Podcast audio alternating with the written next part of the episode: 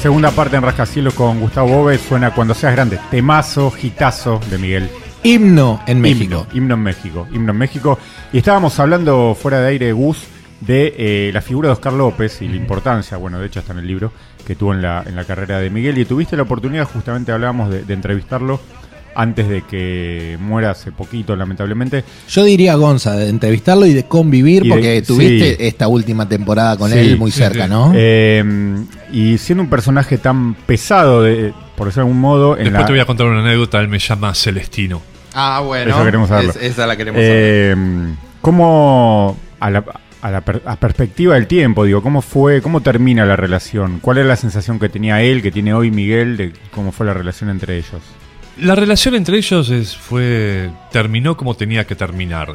O en sea, su momento, eh, no, no, en su momento. Porque ahora después te voy a contar la anécdota de por qué Oscar López me puso Celestino creo, creo Eh, adivinar por dónde viene. En su momento eh, terminó como tenía que terminar porque realmente no se soportaban más. Pero el primer pro- el problema principal era económico.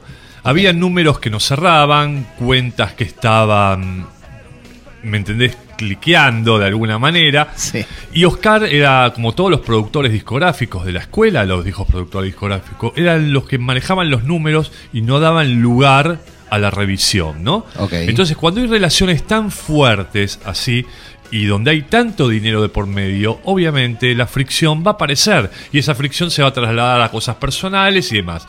Básicamente, como dice Miguel en el libro, la diferen- las diferencias entre él y Oscar Sí. fueron de varios millones, como decía Coppola con- cuando se peleó con Maradona. Mm. Millones de motivos. Pero digo, claro, el- en realidad es, fue económico, esa, esa es la realidad. Claro. Y después Miguel encima se separa de Oscar, corta lazos con Oscar y sigue su carrera solista de manera más exitosa todavía. Claro. Porque Obsesión es un disco que no se tiene en cuenta, pero que fue un hitazo en toda la región. Claro, total, total, producido por Mike Zembello. Producido por Alex Velo, sí. Claro, en el tema de, de Oscar López, ¿no? Digo esto que vos decís, si bien en algún momento ya empiezan los conflictos que tenían que ver con esta parte económica, también por otro lado, digo, ¿se le reconoce a Oscar el hecho de haberlo metido a Miguel en el resto de Latinoamérica? ¿Fue así o fue, digamos, un eh, algo compartido, digamos, los méritos?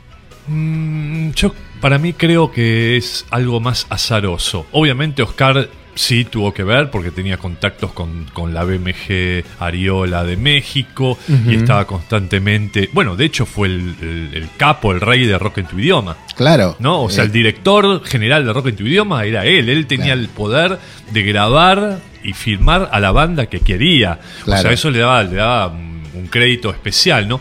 Pero también cuando llegó, antes de eso, cuando llegó Mateos a México, se dieron varias casualidades, ¿no? Que los menudo hayan grabado cuatro canciones de Solos en América en Somos los Hijos del Rock and Roll, su Sí. disco. Que Laureano Brizuela haya hecho explotar las radios de México cuando sea grande, es como Sí. que también le dio un background a Miguel, un- una especie de base sobre dónde apoyarse para saltar a la conquista de México. En el libro se dice que no le gustó tanto. No, no le gustó tanto, no porque se creía que cuando seas grande era un tema de Laureano Brizuela. Claro, el ángel del rock. El ángel del rock, que después, bueno, cuando llegó Miguel con Solos en América y esa versión, o sea, destruyó a las otras dos. Porque si alguien tiene la oportunidad de escucharla por Spotify o por YouTube o por cualquier plataforma, Sí. realmente las versiones de, de menudo de Laureano Brizuela son muy flojas. Claro. Imagínate llega la versión de Miguel super producida por Paul de Villiers y Kim Bullard con el negro García López en guitarra, Cachorro López en bajo, ¿me entendés? O sea, Alejandro Mateos en batería, lo- grabado en los mejores estudios de Los Ángeles, la las destruyó. Claro, claro. ¿Qué es esto? ¿De dónde bajó, no? Claro. Eh, no, in- increíble un personaje, por lo poco que lo conocimos, un personaje ya se, se notaba un tipo con un- una personalidad importante. Sí, pero acá, acá es donde entra la anécdota, ¿no? Porque es Celestino, Celestino. y cómo eh, se cierra el círculo. Bueno, eh, Miguel y Oscar no se hablaban hacía eh, 89, 21, hacía casi 35 años. Mirá. Que no se dirigían la palabra. Nada, no Nada. sabían nada uno del otro. Exactamente.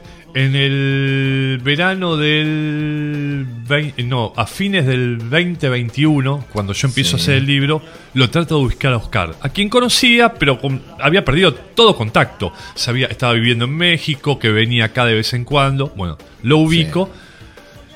Eh, me costó mucho eh, que convencerlo para charlar. Tuve ¿Él que- estaba en México? No, él estaba, él estaba acá. Ok. O sea, fue una etapa, un mes donde él estaba acá. Estaba parando en un departamento que tenía él, de los tantos departamentos que tenía, ahí en Medrano y Corrientes. Por ahí solía ir a desayunar al Café Las Violetas, donde terminamos reuniéndonos Sí. cuando lo cuando finalmente lo, lo termino convenciendo de que, de que charle conmigo. Bueno, Sí. nos juntamos en el, en el bar Las Violetas. Eh, obviamente, nada, eh, fue un reencuentro, ¿no? Sí. Eh, después de muchísimos años, o sea, él tenía la imagen mía de cuando era un niño.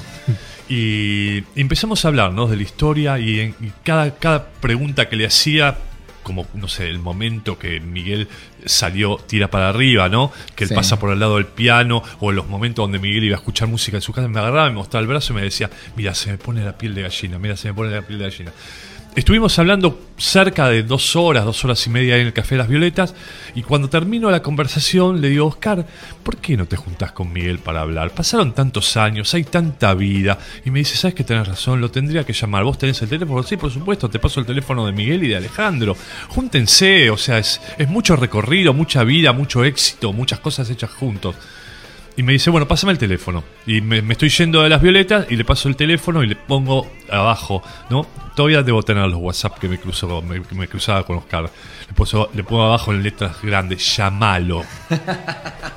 Bueno, finalmente se, se terminan juntando, lo llama, le manda un mensaje, Miguel le responde y se terminan juntando en el estudio de Liniers, donde Miguel le muestra eh, la maqueta de Los Tres Reinos, la ópera rock, y se terminan juntando. Y después me lo vuelvo a encontrar Oscar, porque me invita también a un evento que había hecho Alfredo Peria, Sí. ahí en la, en- por ahí por... por Gascón 101. Es- exactamente. G101. De nuestro amigo Ariel Villarreal, que le mandamos un saludo. Ahí donde Ahí. tocaba Al- Alfredito Peria y tocaban otras bandas también. Y ahora me dice, me siento con Oscar en una mesa que estaba ahí frente al escenario. Y me dice, vos, a vos te voy a poner el Celestino. Y le digo, ¿por qué? Porque lograste después de 35 años que pueda volver a, a hablar con Mateos. Sí. Y mira que es la casualidad. Al otro día de, de- de este encuentro con Oscar, donde me dice Celestino y todo, me llama Miguel al celular, agradeciéndome también por el reencuentro con Oscar López, que para él era impensado. Claro. Y como se dieron las cosas ahora, ¿no? Que Oscar acaba de fallecer y todo, Sí. eh, o sea, el- la deuda que les hubiera quedado a ambos, ¿no? De, de- Claro. de no haber pasado esto. Porque si hubiera, no hubiera sido por el libro, yo no me hubiera juntado con Oscar. No. ¿Me entendés? Y no hubiéramos hablado y no le hubiera dicho, hacer reflexionar medianamente, diciéndole, me parece que pasó mucha agua por debajo del puente. Claro. Eh, lo, lo último que te quiero preguntar, y podés contar hasta donde quieras, a nosotros nos sorprendió bastante la, la muerte de Oscar López, porque la habíamos visto hacía realmente poco y lo veíamos seguido.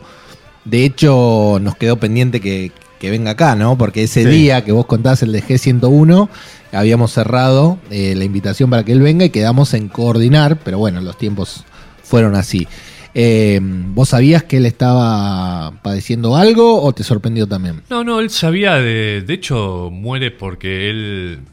¿Cómo es lo- la enfermedad que te dan insulina para.? Eh, diabetes. Era, era muy diabético. Mirá. De hecho, la diabetes le había traído problemas en la vista. Yo lo Sí. veía hablar por celular y tenía la letra así en el WhatsApp. Mirá, claro. Y bueno, parece que la diabetes se le complicó, le dio una trombosis y pasó lo que pasó. Digo, no, Claro. pero bueno, eh, hay mucha gente que es diabética y vive. qué sé Claro. yo. A él quizás le, le pegó mal por otro lado. Realmente no sé, pero sí sabía que, que- que era diabético. y- Sí. Pero eh, bueno, nada, era una persona grande también, ¿no? Totalmente. Un personaje con mucha historia. Sí, para ir metiéndonos en el tramo final de la entrevista, Gus, y bueno, un tocayo, Gustavo Cerati. A ver, eh, el libro Conversaciones íntimas fue declarado como, decímelo vos, porque Libro de interés cultural. Interés cultural en 2017, fue, ¿no? 2017, sí. ¿Cómo llegás a tener una relación tan, vamos a decir, de confianza eh, con Gustavo para llegar a este libro en donde él cuenta cosas realmente que por lo menos yo no las había, no las había leído antes? Bueno, con Gustavo nos conocemos desde mediados de los 80, ya la conté mil veces esta historia de, de amigos en común, discotecas, una historia con todo lo contrario a, la, a mi relación con Miguel. Con Miguel era una relación de día, con Gustavo era una relación de noche. Eh, y bueno, nada, quedamos como teníamos cierta relación. También era una persona muy afín a mí, porque Gustavo dibujaba muy bien. Yo de chico estudié dibujo humorístico con Garaycochea, Ah. Ahí bueno. en el colegio, en la escuela que tenía ahí en Uruguay y Corrientes, ¿no? Un primer piso. Entonces teníamos como muchas cosas en común. Incluso hasta estéticamente, ¿no? Compartíamos muchas cosas en común. Sí, ¿eh? Y, y bueno, eh, en un momento dado eh, le propongo también allá por el año 2006 hacer una biografía, pero todo lo contrario a la biografía de Miguel. Le propongo hacer una biografía charlada, ¿no? Como después hizo Figueras con el Indio, tal cual. Tal cual, Era tal cual eso. tal cual. Hacer charlar y no hablar sobre, sobre datos puntuales, sino sobre sentimientos. Y, y bueno, quedamos que sí, que nos juntábamos algunas veces en su casa. Y después vino, bueno, el éxito de Ahí Vamos, todavía no había explotado Ahí Vamos, vino el éxito de Ahí Vamos que fue fulminante. A todo esto la, la reunión de Soda Stereo, el descanso por reunión, y siempre lo íbamos postergando, ¿no? Hasta que, bueno, sucede el accidente que todo el mundo sabe. Y yo me encuentro con, mientras él estaba internado, con una cantidad de, no sé, más de una docena de entrevistas con Gustavo desde los 80. Algunas ni siquiera estaban bien porque viste la cinta del cassette, se Claro. desmagnetiza, escuchás el lado A en el lado B, Ah, bueno, mira. pasaban esas cosas. Y me di cuenta que sin llegar hacer lo que realmente queríamos, podíamos estar cerca de eso. Así que elegí los mejores momentos de, de esas charlas, puntualmente tres entrevistas, donde me parecía que él decía más cosas, estaba en un momento más plácido, Sí. y así salió Conversaciones íntimas, que fue un boom también a nivel a nivel éxito, ¿no? Un disco fue un, perdón, un libro, un disco, un libro Que tuvo su fue- reedición ampliada. también, pero fue bestseller en Chile, México, eh, Perú y, y Argentina, ¿no? Sí. Algo, algo muy raro, o sea, eh, pocos periodistas, no solo de rock, pueden darse el lujo de sentarse frente a un micrófono y decir, yo soy bestseller en cuatro países. Claro. Y bueno, y después fue declarado de interés cultural por la legislatura en el año 2017, que hizo un evento muy lindo, al cual concurrió Marcelo Moura también, Sí, y bueno, y mucha gente más, ¿no? Los bandas de turistas, bueno, un montón de músicos. claro. Y bueno, nada, es, es, es, eh, básicamente es eso. Es, es, es el documento de mi relación con Gustavo. Y realmente yo no, no pensé que iba a llegar a tanto. Yo cuando lancé este libro era como tirar una botella al mar, ¿viste? Con un Sí, mensaje. Mira, claro. en algún momento yo tuve una relación con este pibe. eh, y bueno, coincidimos en un montón de cosas. Gustavo me Claro. recomendaba mucha música también, un gran melómano. Compraba discos, pero si yo me iba a Rock and Freud y me venía con 3, 4 discos, él se venía con 20, ¿me entendés? claro. Y Y, bueno, escuchate este y escuchate este. y al final, sin querer nada, lo tuve todo, ¿no? Porque fue un disco, un libro, perdón, disco, un libro, fue bestseller en, en cuatro países, como te decía, Sí. declarado de interés cultural, no sé, un montón de satisfacciones, la parte económica ni que hablar, ¿no? Pero Sí. bueno, más que nada es, es un libro, incluso es todo lo contrario a- al libro de Miguel, ¿no? Claro. Este es un libro mucho más pasional, hecho desde el corazón, también porque fue un momento donde yo lo terminé cuando Gustavo recién había fallecido, Claro. eh, la edición fue muy rápida y justamente se reeditó en la versión Sí. definitiva. Porque a mí me pareció cuando yo terminé el libro y después lo volví a leer unos meses, me pareció que era un libro triste, apesadumbrado, Ajá. que no representaba a Gustavo, porque Gustavo era una persona muy alegre, festiva, hacía sí. personajes. Sí. Y, y bueno, nada, justo al, al cumplirse cinco años se planteó la idea de la editorial de hacer una edición definitiva. Y le agregué dos capítulos donde está el Gustavo más jocoso. Sí. Y bueno, y el libro definitivo que quedó es este, ¿no? O sea, de la edición definitiva. Así que, que tendrían que reeditarlo, pero el problema es que no hay papel. No hay y- papel. Claro. No está en ningún lado. O sea, es una suerte que lo tengan porque no está en ningún. Está totalmente agotado. Lo cual lo hace más val- valorado. ¿Sabes qué te quería preguntar? Recién dijiste que eh, como, el, como, el dis- como el libro del indio. ¿Alguna vez en esas charlas íntimas, quizás está o no en el libro, puede que no esté, pero digo, ¿alguna vez notaste en el semblante de Gustavo que eso era algo que a él le importaba? O sea, esa, esa dicotomía, No. soda redondo. No, le importaba cuando lo mencionaba su, su fanaticada. Lo- le importaba cuando se lo mencionaba a la gente y generaba una especie de, de pelea futbolera de River Boca. Pero él, a él le gustaban los redondos, él no tenía problema con el indio. O sea, eh, pero le bajaba la adrenalina, la estamina y todo, que la gente le cantara, viste, el indio está muerto, por ejemplo. Sí. Pero bueno, por otro lado, sé que me han dicho, yo la verdad que al único músico, el otro día estaba comentando a un amigo, al único músico que nunca, a Baltasar Comoto justamente, que, es, que es guitarrista del indio, que un gran amigo también, Al único músico del rock argentino que nunca entrevisté fue al indio. Después a todos. Desde Nevia, Morris, Spinetta, García, Mestre, el que quieras, hasta los más jóvenes. Pero al indio nunca se dio. Y. No se dio porque no llegaste, lo buscaste. No, no, no, no, no lo busqué nunca. Ok. Pero yo trabajé en un montón de medios donde se podría haber dado la oportunidad, ¿me Claro. entendés? De, de Continental, pa- eh, Página 12, Clarín, eh, Radio Mega, ¿me Sí. entendés? Excelsior, eh, Ener- Energy, qué Sí. sé yo. eh, y no, no, no, no se dio. La verdad que tampoco lo busqué, debo decir. Claro. Tampoco lo busqué, pero en alguna de esas situaciones se podría haber dado, pero qué sé yo, capaz que una cuestión también de química, energía, Claro. ¿no? Sí. Eh, no sé. Pero, pero bueno, es una cuenta pendiente que ya calculo que no se va a cumplir porque creo que en el, en el estado que está él tampoco creo que le guste Claro. dar muchas notas y si da nota alguna entrevista se la dará a, a su biógrafo o a la Sí. persona suya de confianza, no a mí que nunca, Claro. nunca Claro. me vio. Bueno, algo particular es que la banda del Indio en el último tiempo tiene muchos músicos que tocaron con Gustavo, o sea que ahí también hay un Fer- puente. Fernalé y Martín. y Martín, y Martín. Ma- Martín Carrizo. Sí, sí, sí, sí. Bueno, Sí. Bueno, Mati, nos descanse. vamos metiendo, si te parece, en el ping-pong. Obviamente para cerrar. eh, para cerrar el clásico ping-pong de rascacielos. Esta vez un poco modificado, ¿no? Hablando de un periodista de rock. Son un par de, de- de preguntitas, Gus. La primera es: ¿cuál es tu libro de rock preferido? Si tenés que recomendar alguno. Eh, England Dreaming, de la historia del pan por John Savage. Bien, me gusta, Bien, me gusta. Acá, tu banda favorita nacional. Mi banda favorita nacional. La que viste, ¿eh? Mm, bien.